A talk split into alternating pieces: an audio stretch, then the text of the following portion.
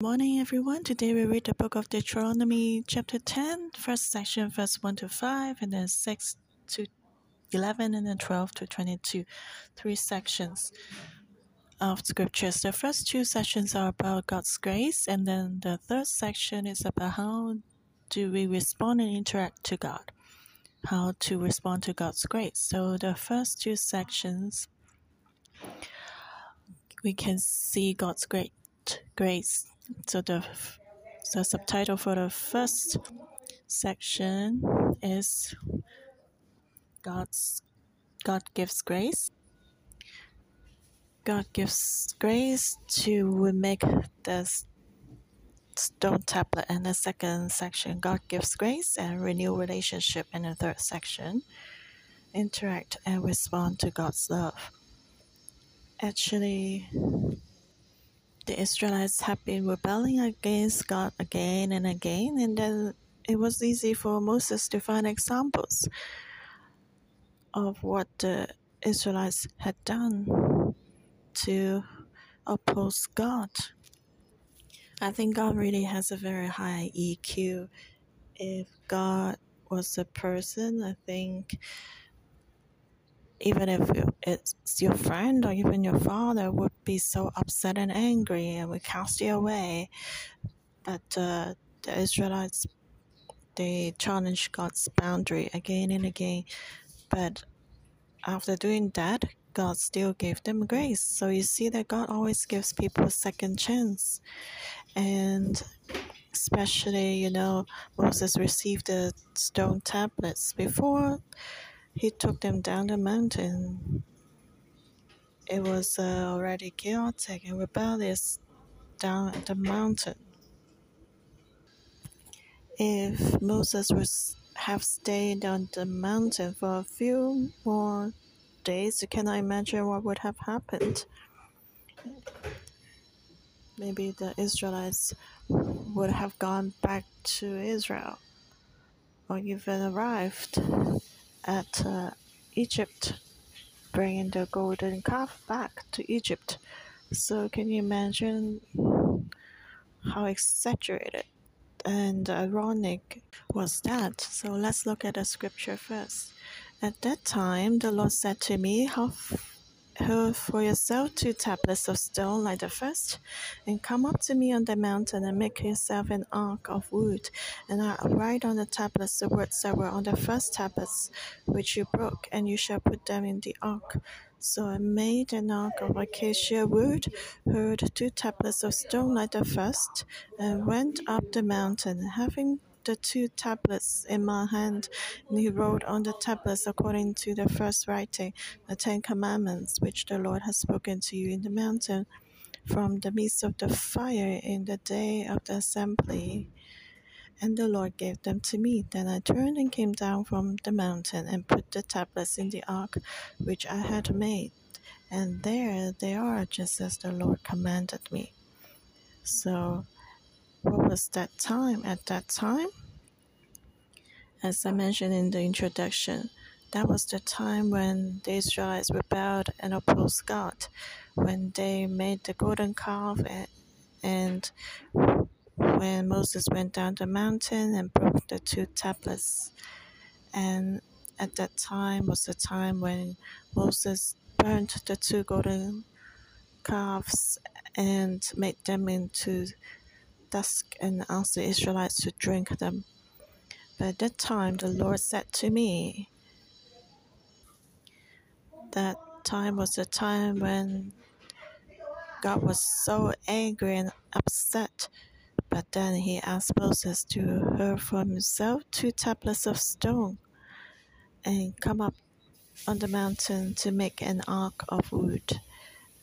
Normally, that should be a time that God would give judgment.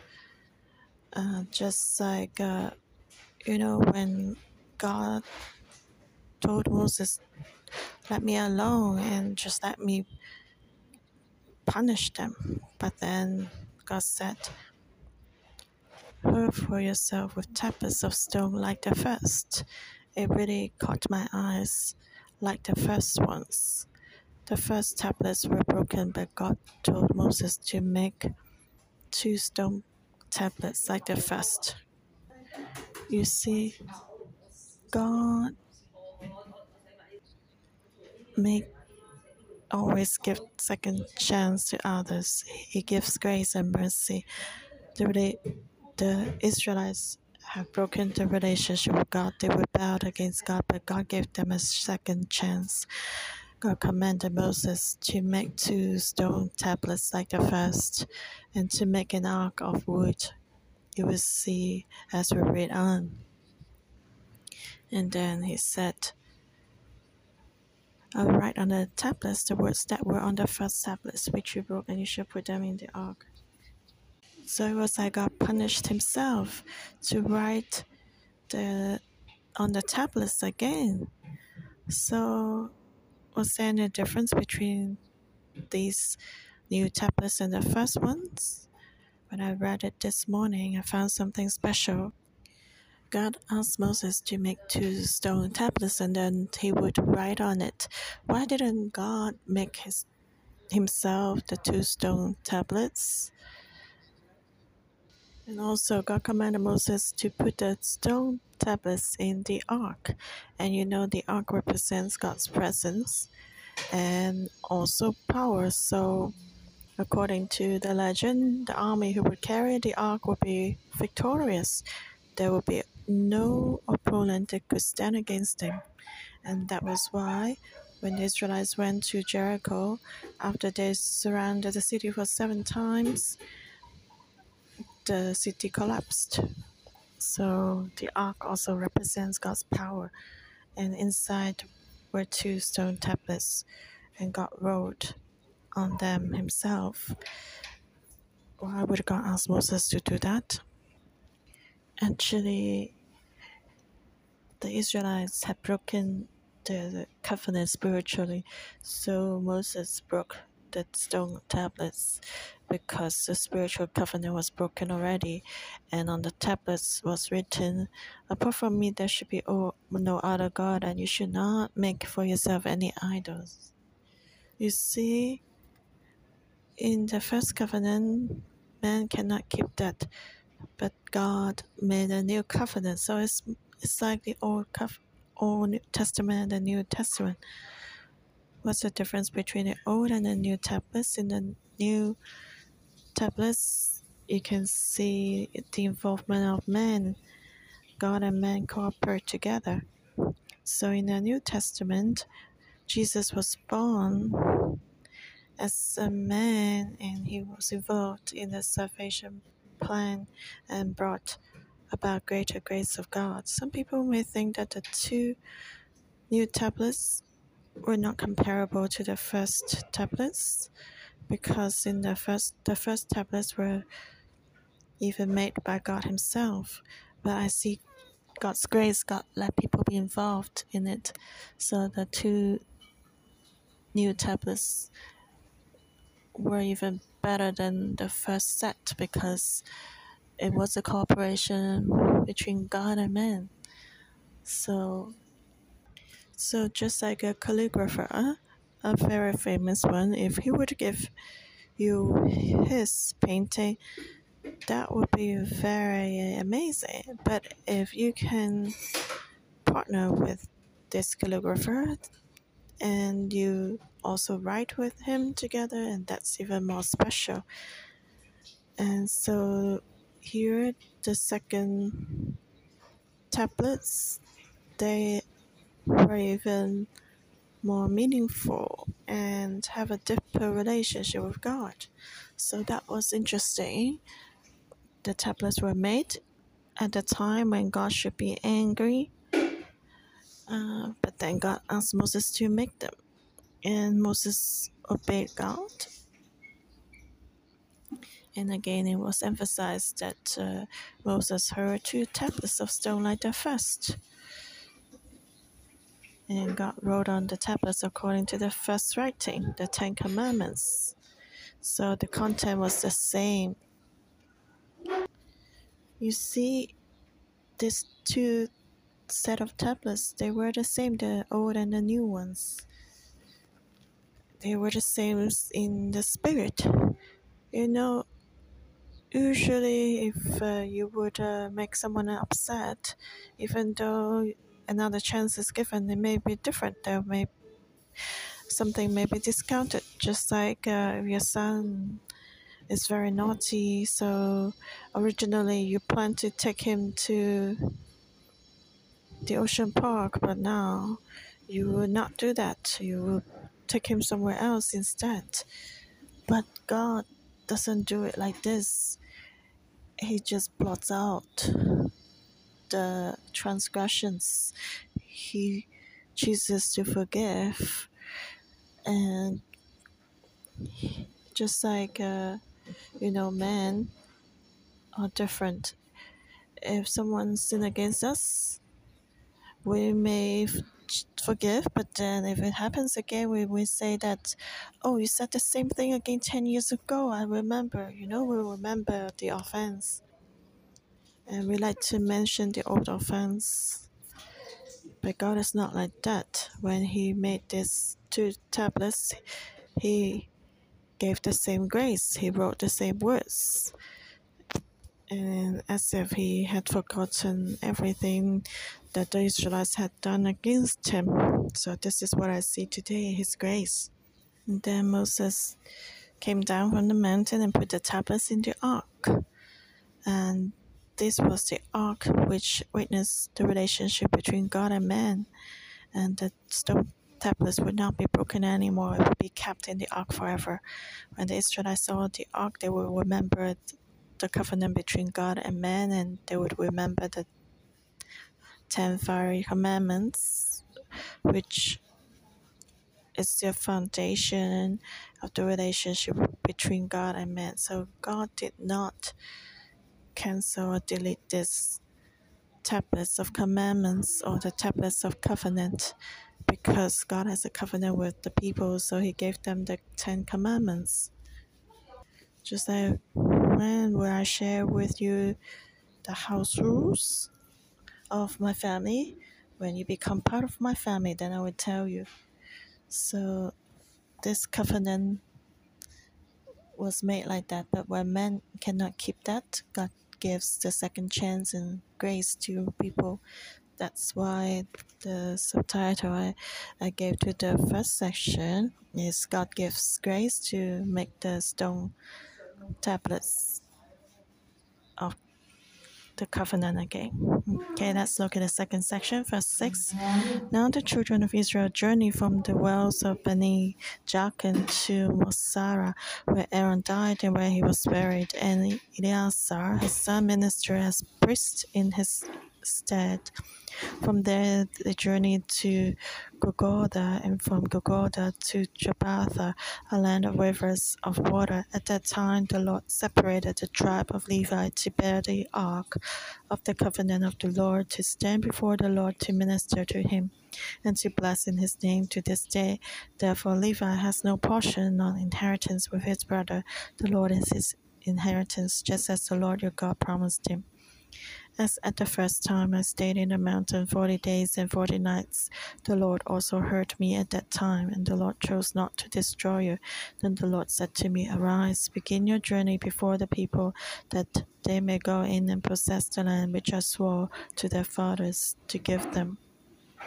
So you see that uh, after God gave grace to make the stone tablets again, He gave the third grace here, you know, the first grace was God saved the Israelites out of Egypt and gave them Ten Commandments, and but then they broke the tablets, and God made gave grace to make the tablets again, and then now He renewed this relationship.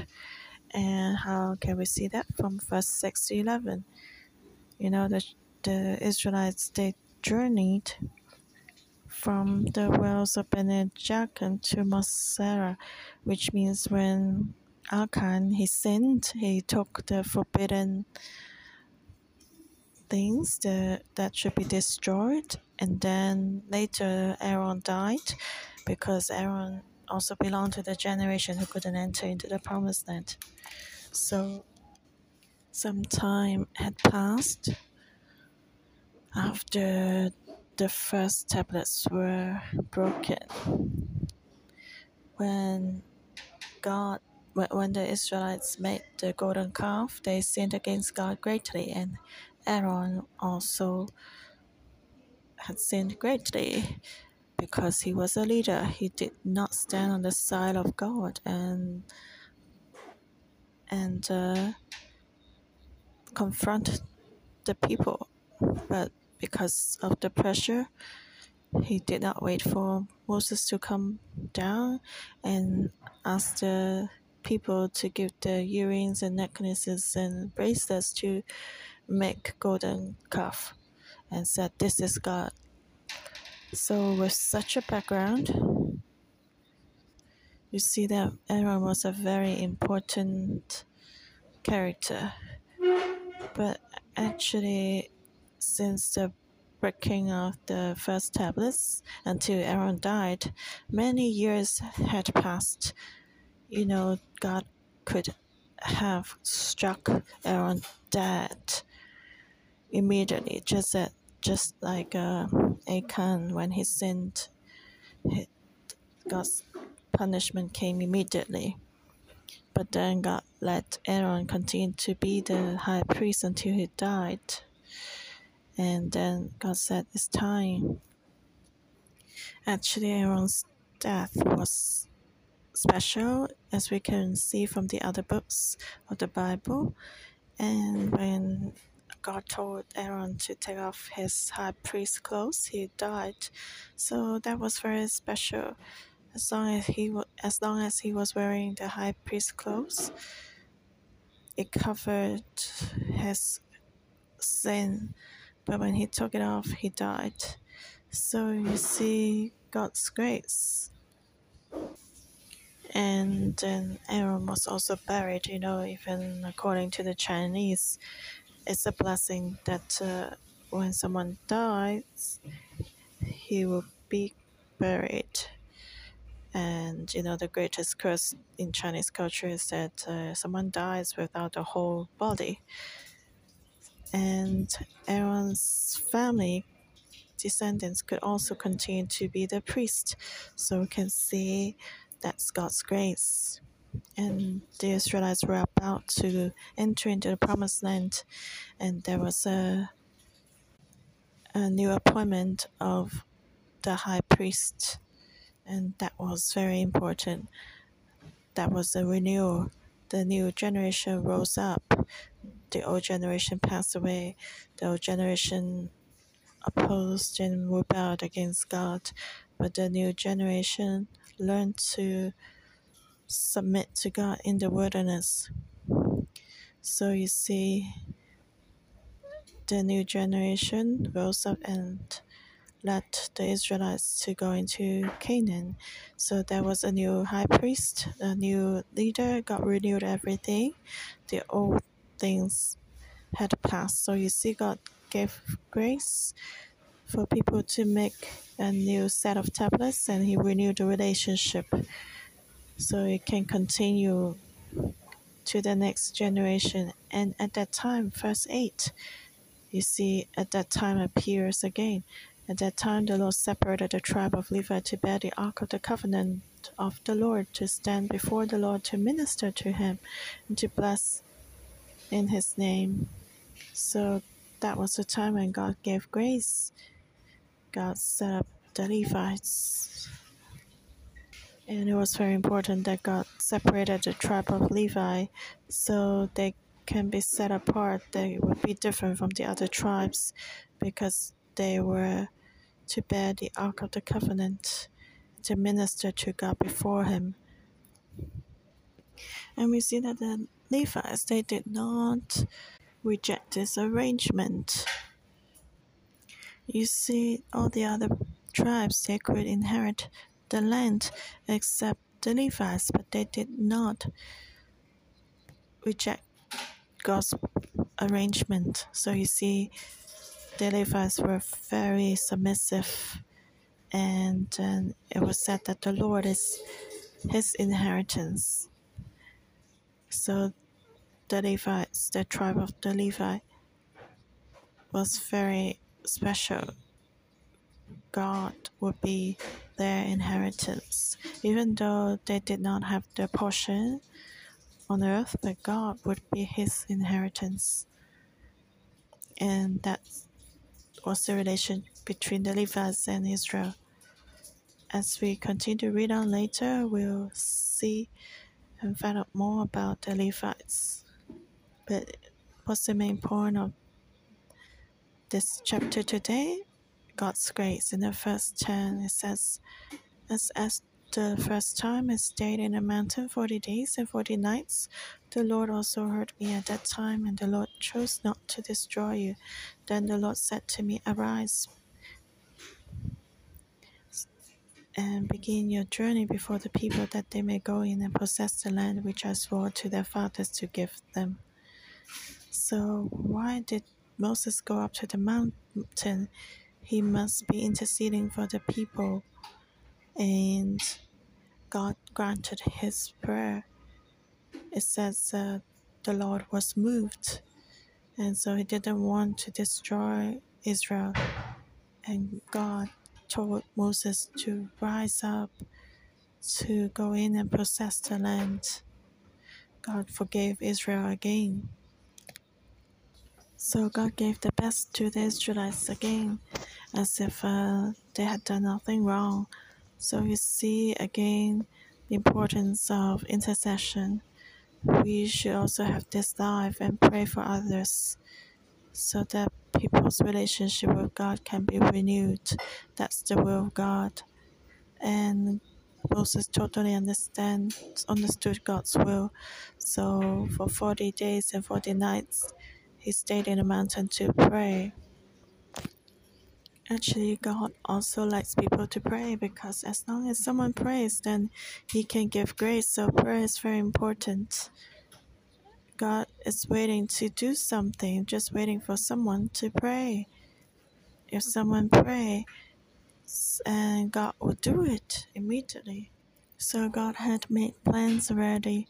He just waited for the intercession, and then immediately God would give the blueprint to Moses to arise and go and possess the land. Actually, God was ready for a long time.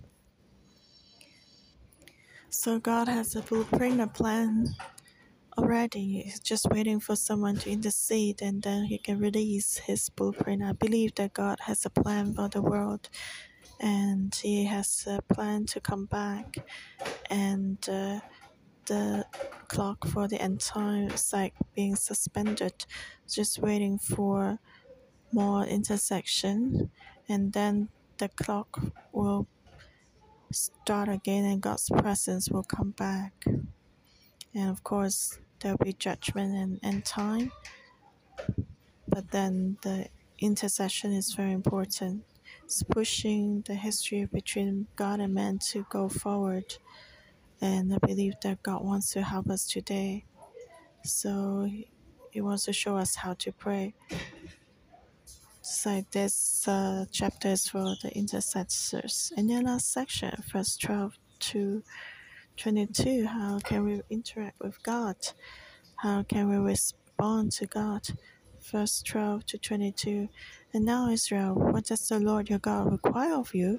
But to fear the Lord your God, to walk in all his ways, and to love him, to serve the Lord your God with all your heart and with all your soul, and to keep the commandments of the Lord and his statutes, which I command you today for your good.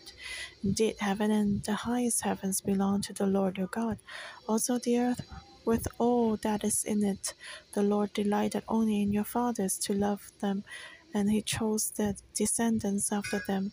You above all peoples as it is this day. Therefore, circumcise the foreskin of your heart and be stiff necked no longer. For the Lord your God is God of gods and Lord of lords, the great God, mighty and awesome, who shows no partiality, none takes a bribe. He ministers justice for the fatherless and the widow and loves the stranger, giving him food and clothing. Therefore, love the stranger, for you were strangers in the land of Egypt. You shall fear the Lord your God, you shall serve him, and to him you shall hold fast, and take oaths in his name. He is your praise, and he is your God, who has done for you these great and awesome things which your eyes have seen. Your fathers went down to Egypt with seventy persons, and now the Lord your God has made you as the stars of heaven in multitude. Here says Israel, say God waking up Israel. What does the Lord your God require of you?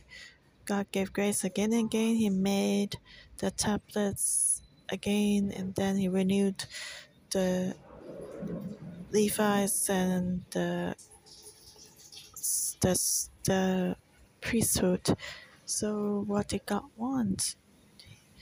He gave you the promised land. He just wants you to fear him, to walk in all his ways and love him, to serve the Lord your God with all your heart and with all your soul, and to keep the commandments of the Lord and his statutes, which he commanded his people.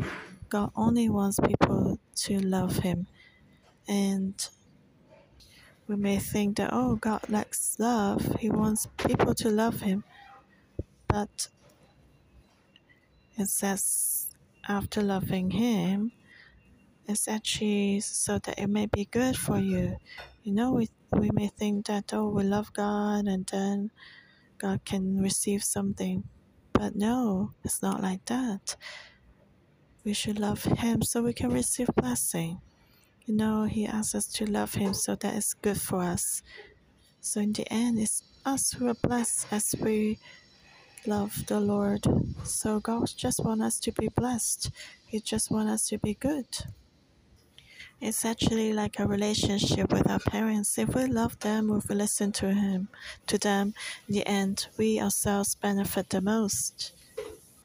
You know, as parents, if our children are very, very good and loving and listen to us, and uh, you will always hold them, even though you find them very heavy. You just want to give the best to them, and God is the same. If we love Him, if we keep His commandments, if we obey His word, in the end, God just wants to give us the greatest blessing. He wants us to love Him so that we can be blessed. You see, God is so interesting. With whatever ways, He just wants to bless us. Even if He scolds us, He just wants to bless us. Verse 14 says, Indeed, heaven and the highest heavens belong to the Lord your God also the earth with all that is in it. The Lord delighted only in your fathers to love them, and he chose their descendants after them, you above all peoples, as it is this day. So it was like God forgot everything that the Israelites had rebelled against them. But you see, God is like that. Everything in heaven and earth belongs to Him, so He has never thought about taking anything from us. He gives us everything, just because He wants us to love Him. He just wants us to be blessed. The Lord delighted in our fathers. He chose their descendants, the Israelites. So God's love has never changed. Even though you have rebelled against Him for many times, God still loves us. He still wants us to be His people. And so, therefore, Circumcise the foreskin of your heart and be stiff necked no longer. The Lord your God is God of gods and Lord of lords, the great God, mighty and awesome, who shows no partiality, nor takes a bribe. He administers justice for the fatherless and the widows and loves the stranger, giving him food and clothing. You see, God is so loving. He doesn't count um, past sins and if we still have some conscience, we should remove the filthiness in our hearts, especially the sin of worshipping idols, not treat God as God, and not be stiff necked. Who other God is like this God? If you offend other gods, He will surely cast you out, destroy you, but God can forgive you again and again and give grace. So we should take away the filthiness from our hearts. Otherwise, uh, we're still human. Uh, God is the God of gods and Lord of lords. He is great and awesome. He takes care of the fatherless and the widow and the stranger and even give them food and clothing. God takes care of those who are pitiful, who has nothing. That's our God. We were strangers before, so we should love the stranger and we should serve the Lord and fear Him and not worship idols anymore. God is our praise, He's our God, and 70 of them had come down from Egypt, and you can see God's grace. So the Israelites has been on the path of grace, and even though they had rebelled against God, God forgave them again and again, and actually God gave them grace upon grace. If you could not keep the covenant and that stone tablets, and God gave grace again, and God renewed the relationship with the Levites and the Israelites. And so you should love God and keep His commandments. And in the end, God will give you greater blessing so that you can receive blessing. So we need to really choose to follow God and love Him and this way, on one hand, we'll be more blessed, but on the other hand, we really should do that. Otherwise, um, we have no conscience. So God is reminding us today again. Let's worship Him and give thanks to Him. God gives grace again and again. Amen. Yes, Lord, you are the Lord of lords and the God of gods, the great God, mighty and awesome, who shows no partiality nor takes a bride. He administers justice for the fatherless and the widow and loves the stranger. Yes, Lord, you are so great, but you take care of us. You do not give up on us. Lord, you are so good so let's give thanks to God for His greatness, that He's the God of gods and Lord of lords. He's the greatest God. He's powerful. Let's praise Him. Brothers and sisters, do you see when we sin, when we don't keep the covenant, the God at that time when we are still sinning, at that time when we're sinning, God still gives us grace he made stone tablets for us again. Like the past, He gave us the Ten Commandments. Like the past, when you read this, have you thought that um, we are actually like the Israelites? We're not better than them. We know the Lord will receive salvation, but we may still sin at that time when we sin God has not forsaken us. God has not given up on us because we fall. God is like the past when He saved us, like when we became believers. He gives us salvation. He wants to be with us. And not just like that, as the pastor shared, he even take one more step he invites us to be involved. That's greater salvation. So now let's respond with thanksgiving. In 611, Delphine Simon has a great reminder for us that we should always count the lowest point in our life. As we recall that, we'll be more thankful. And uh, as Moses as Moses counted their low points with the Israelites. That means God has not given up on us like the past. So now let's recall how we are like uh, the Israelites that we have left, uh, abandoned God many times. We have fallen many times.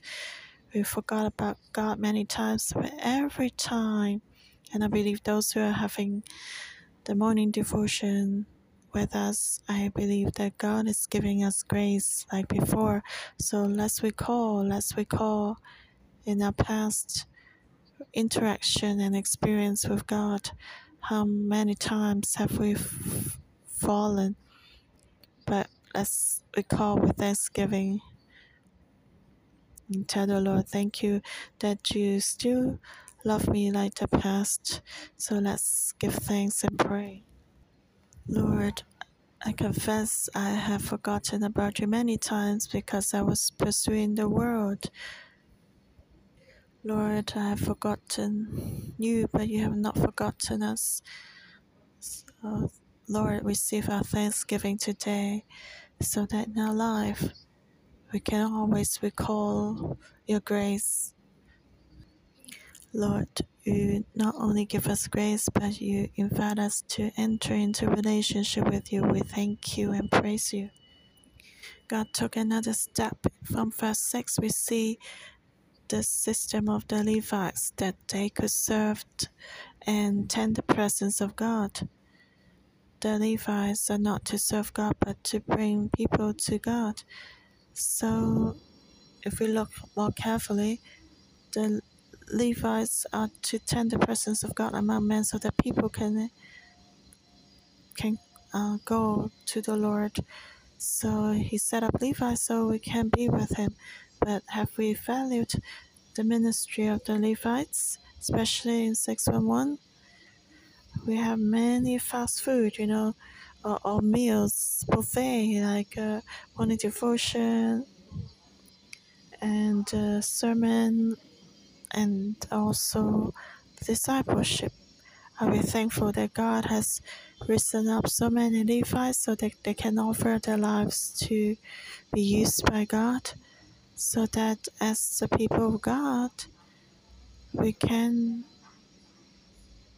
connect with God through the Levites, through the church. Do we see that as grace? That's the grace of God. Or do we see that as entertainment? Or which service, which uh, is more entertaining, is better, than I will watch that online, but I'm not committed. I'm not involved in the ministry of the Levites. So let's give thanks to God that we have the pulpit here in 611, that we have discipleship, that we value God's word so that the priesthood of the Levites can help us to connect with God. So let, let's give thanks to God for this grace. Then I want to invite you to pray for the Levites now. It says here, the Levite has no portion on inheritance with his brother. The Lord is his inheritance, just as the Lord your God promised him. Honestly, for the Levites to to take this path that will not look at the inheritance of the land, it's not easy to persevere. We need the prayer of brothers and sisters. We need the strength from God. So we don't look at anything but just to serve God. We not complain or compare or to think of ourselves, but only to serve the Lord. We really need the prayer, your prayer. So let's pray for the Levites now, not just for New Crop, but anyone you know, pray for them. Pray for them by name. Ask the Lord to strengthen the Levites to only serve the Lord, serve to strengthen their faith. God set them up so we can build our relationship with God. So let's pray for them. Lord, thanks for never giving up on us when we broke the covenant. You let the Levites to be with us so we can rebuild our relationship with you. So we give thanks and pray for every Levite. May they focus on you, Lord. And we pray for them. And I pray for myself, Lord. May my heart only focus on you. and to say that, Lord, you're my proportion. My there's no goodness apart from you. I only serve you like this. Stand between God and man to carry the ark of God, to serve the Lord, to stand to minister before the Lord. Lord, hear our prayer. Thank you. And now, every one of us, we come before you. We want to tell you, Lord, we want to fear you. We will not forget your grace. Lord, you saved us again and again and follow you. We follow you to the end. In Jesus' name, I want to make a decision before you to fear you, to fear you, Lord, to walk in your ways, to love you, to serve you with all my heart and all my soul, and to keep your commandments, Lord.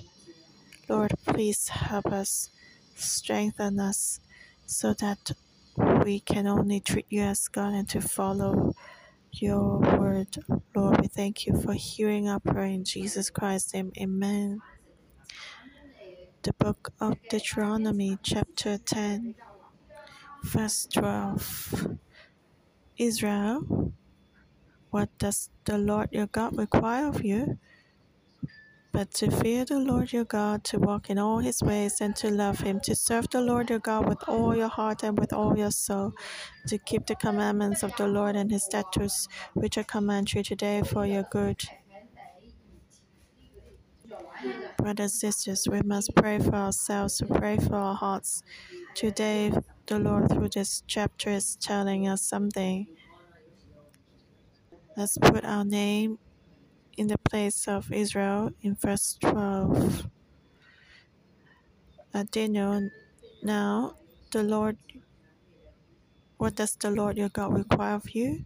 But to fear the Lord your God, to walk in all his ways, and to love him, to serve the Lord your God with all your heart and with all your soul, and to keep the commandments of the Lord and his statutes, which I command you today for your good. God wants us to love him with all our hearts and all our soul. God wants us to love him, to keep his commandments and statutes, so that it will be good to us. So let's change our hearts and our perspective when we love our Lord as we follow His word and to serve Him wholeheartedly is to that uh, we will be blessed. This is a path of blessing, the secret of blessing. So let's pray for our hearts now. Lord Jesus, may you help us open our hearts so that we see that uh, what you have commanded us is to fear you, to walk in your ways, to love you, to serve you with all our hearts and all our soul, to keep your commandments, which you commanded us today. And the goal is for us to be blessed. So that uh, blessings can be poured down on us. Lord, may you help us so that we will not prevent your blessings from coming to our lives. Lord, help us to love your word and to keep your word and to serve you wholeheartedly so that we can be blessed. May you give us such wisdom and perspective in our spirit and heart so that we can follow you and not go astray from you till we are old. Help us and hear our prayer in Jesus Christ's name. Amen. Thank you, Lord. Our morning devotion will end here. May the Lord bless you all.